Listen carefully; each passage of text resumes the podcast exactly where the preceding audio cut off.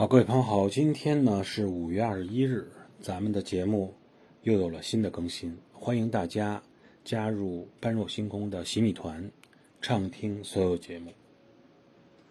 那么，在公元六百一十三年的五月二十一日，隋炀帝再次啊日渡辽水，再击高丽。